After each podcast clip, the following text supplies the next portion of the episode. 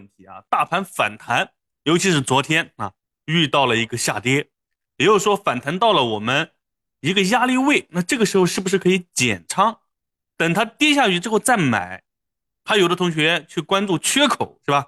啊，在 A 股有一个缺口必补的传言是吧？所以很多人呢都会觉得，哎，我能不能够在压力位附近卖出，等它跌到一定的位置或者回补缺口之后再买，是不是？那关于这个问题呢，我来带入到大家的一个思维当中来进行一个分析。那从技术面来看哈，第一压力位呢就是三千两百点到三千两百八十八点，这是第一个压力位。那再往上呢是三千四百五十点以上，是一个密集的压力位。也就是说，接下来我们要想反弹，很快就会触及到第一压力位。第一压力位一旦站稳之后，接下来紧接着就是三千四百五十点以上的密集的压力位。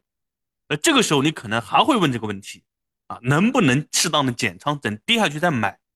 所以同学们啊，为了我不重复的讲，所以同学们一定要认真的来听一下，这也适用于接下来你所遇到的所有的这个压力位的位置，能否适当的减仓，在底下再买？好吧，那到底行不行呢？我们还带入一个思维，如果是巴菲特，他会怎么做？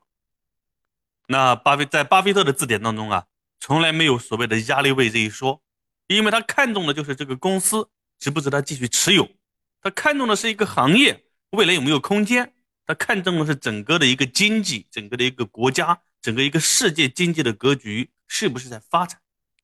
所以呢，答案。我们应该也明白了，巴菲特他不会在这些位置去做所谓的减仓，在底下再买，对不对？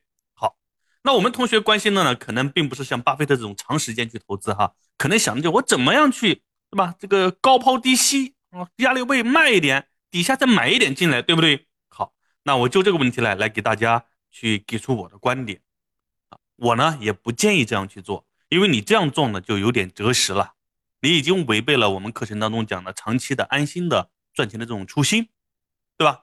那如果说你真的是想去这样去做，也不是不行。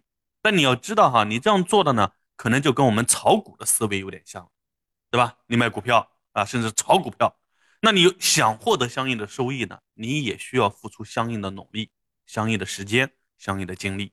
所以呢，我认为哈，在没有专业投资知识做保障的情况下，你在这里面呀。得到的百分之八十的结果呢，是到最后啊，不仅付出了时间和精力，从整体来看，你还是亏损的，还不如什么都不动。好，那这就是我给的第二个问题的一个答案。